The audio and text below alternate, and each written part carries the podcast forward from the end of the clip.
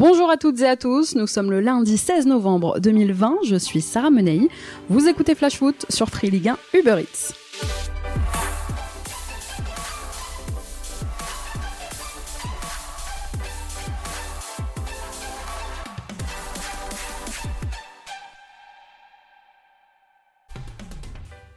C'est désormais officiel. La rencontre de la 11e journée de Ligue 1 entre l'OM et l'OGC Nice, initialement prévue au Vélodrome samedi prochain, est reportée. 12 cas positifs au coronavirus ont été recensés à Nice, qui a fermé son centre de formation et son centre d'entraînement et ne s'est donc pour l'instant pas entraîné de la trêve. Alors je vous rappelle que le protocole de la Ligue, validé début septembre, autorise la tenue des matchs tant que 20 joueurs sur 30, dont un gardien, sont testés négatifs. Dans le cas contraire, le match ne peut pas se tenir. Dans un communiqué, l'OM s'est étonné de la prise d'une décision que le club juge pour l'instant prématurée. Il faut dire que pour les Marseillais, il s'agit du deuxième match reporté après celui fin octobre face à Lens qui n'a toujours pas été reprogrammé. Mais bon, au vu du calendrier chargé des Marseillais qui disputent la Ligue des Champions cette saison, les deux matchs ne devraient pas se jouer avant 2021. En Ligue 2, c'est la rencontre entre Nancy et Troyes qui devrait également être reportée, les Nancéens étant confrontés à plusieurs tests positifs. Elle était elle aussi prévue samedi. Demain, 20h45 au Stade de France, les Bleus affrontent la Suède. Dernière rencontre des phases de groupe de la Ligue des Nations, un match sans enjeu, puisqu'après leur victoire samedi soir face au Portugal, l'équipe de France première de son groupe s'est qualifiée pour le Final Four. La Suède, dernière du groupe, n'a plus aucun espoir, mais reste tout de même sur un joli succès de buts 1 face à la Croatie. Au match aller, les Bleus avaient difficilement battu 1-0 chez eux les Suédois. Demain, je vous donnerai la compo probable. Troisième match sans enjeu, donc, pour la dernière journée de la Ligue des Nations, et une occasion pour Didier Deschamps de gérer son effectif alors qu'il a déjà utilisé 21 joueurs différents lors de ce rassemblement. Et le sélectionneur enregistre un retour de taille, c'est celui de Kylian Mbappé. Blessé à la cuisse avec le Paris Saint-Germain, Mbappé pourrait bien retrouver le terrain après plus de deux semaines sans compétition. Écoutez ce que nous disait Didier Deschamps en conférence de presse samedi soir. Il y tient, il sera prêt, il sera à disposition.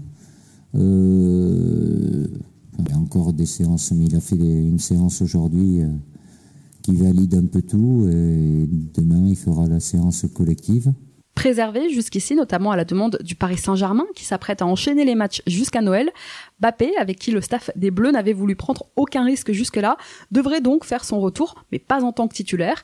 Il ne jouerait demain soir qu'une partie du match. Une bonne nouvelle finalement pour Paris, puisque sans prendre trop de risques, eh bien le joueur pourra se remettre en jambes et postuler à une place de titulaire vendredi soir à Monaco en championnat.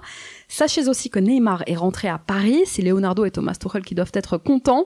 Touché aux adducteurs, l'attaquant brésilien ne participera pas au match du Brésil face à l'Uruguay dans la nuit de mardi à mercredi, alors que Tite comptait sur lui. Finalement, Neymar est rentré. Il est attendu au camp des loges demain. L'objectif du PSG est désormais que le Brésilien soit totalement opérationnel pour les échéances qui arrivent en Ligue des Champions, notamment avec la réception du RB Leipzig dans un peu plus d'une semaine.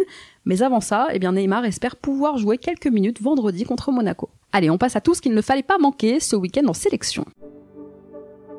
Nemanja Radonic, buteur avec la Serbie. Le Marseillais était titulaire hier. La Serbie et la Hongrie se sont quittés sur un match nul un partout. La veille, c'est son coéquipier en club Douye Kaletatsar qui était titulaire avec la Croatie, Croatie qui s'est inclinée, je vous le disais, 2 buts 1 face à la Suède. Le Lyonnais Memphis de paille buteur lui avec les Pays-Bas qui ont battu 3-1 la Bosnie.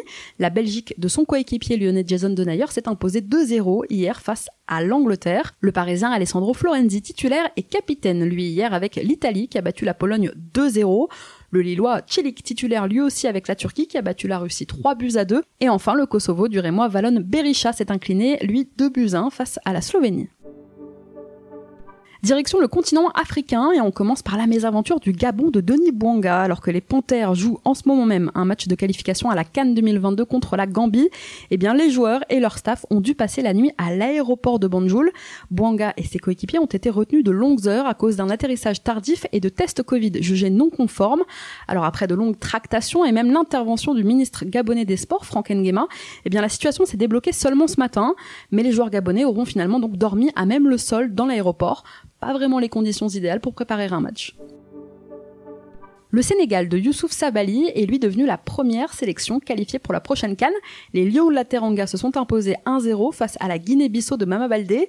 Tout ça grâce à un but signé Sadio Mané sur une passe D du Strasbourgeois Habib Diallo.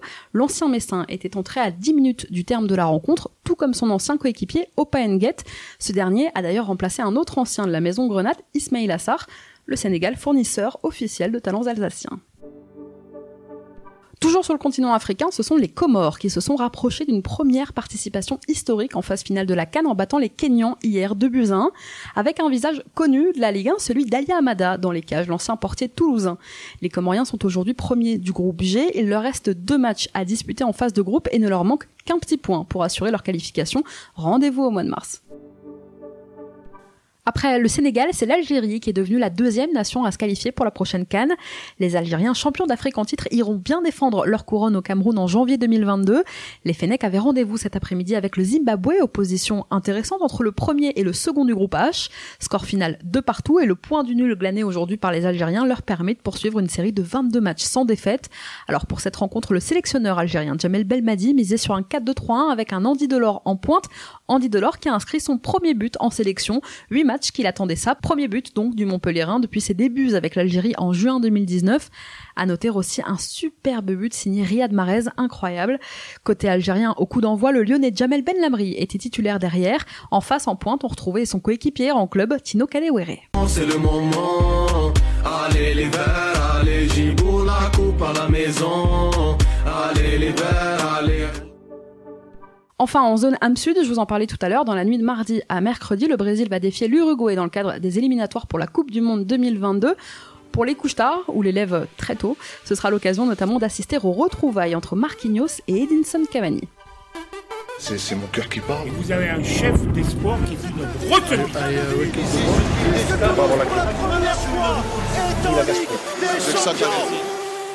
C'est l'un des derniers grands tabous du foot dont a osé parler le gardien niçois, la dépression. Un phénomène qui n'est pas rare mais dont on parle peu. En avril dernier, la FIFPro, le syndicat mondial des joueuses et des joueurs professionnels, indiquait dans un rapport que 13% des joueurs ont fait état de symptômes compatibles avec le diagnostic d'une dépression.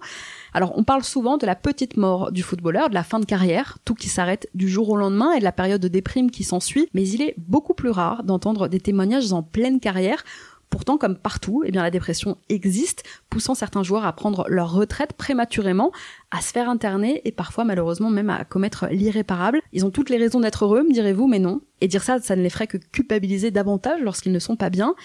Et aujourd'hui, l'obligation de performance leur fait subir une pression très importante et les joueurs ne sont pas encouragés à parler de leur état psychique.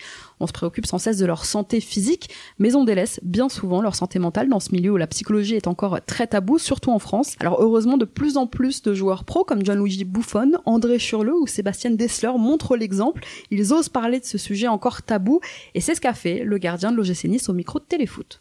J'ai fait une petite dépression tout en leur cachant, mais ma mère le savait, le sentait, et ils ont toujours, ils ont toujours été là pour moi, et, heureusement d'ailleurs. On se renferme, euh, on, reste, on reste chez soi, on veut voir personne, on s'embrouille avec madame pour rien. Mais alors vraiment pour rien, elle me disait euh, euh, une connerie, et, tout ce qu'elle me disait, en fait, je le prenais mal, ou elle voulait faire quelque chose, et moi, je voulais pas. En fait, j'avais envie de parler à personne, j'avais envie de voir personne, je voulais rester qu'avec moi-même. On n'a pas envie d'arrêter parce que c'est ce qu'on aime. Mais quand vous venez à l'entraînement et que ça se passe pas comme vous voulez, que, c'est dur, que vous avez l'impression que tout ce que vous faites, ça, ça passe euh, inaperçu, c'est, c'est difficile. Pour recontextualiser, c'est après avoir perdu son statut de titulaire à Nice au profit de Voltaire Benitez il y a trois ans que Johan Cardinal est progressivement donc tombé en dépression. Aujourd'hui, des entraîneurs comme Olivier Dalloglio militent pour démocratiser le suivi psychologique et mental dans le foot. L'UNFP, le syndicat des joueurs, a créé il y a quatre ans une cellule d'aide psychologique. Tous les jeudis, des psychologues sont à disposition des footballeurs afin de les écouter et de les aider si le besoin s'en fait sentir. Flash Foot, c'est terminé pour aujourd'hui. Demain, nous ferons le tour de toute l'actu des 20 clubs de Ligue 1 avec quelques infos mercato, vous verrez. Enfin, sachez que le Nantais Marcus Coco sera notre invité mercredi. On parlera du début de saison poussif des Canaries, de la méthode Christian Gourcuff.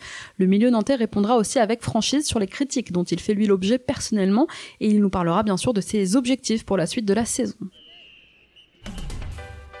Merci à tous d'avoir été avec nous. C'était Sarah Menaï. À demain.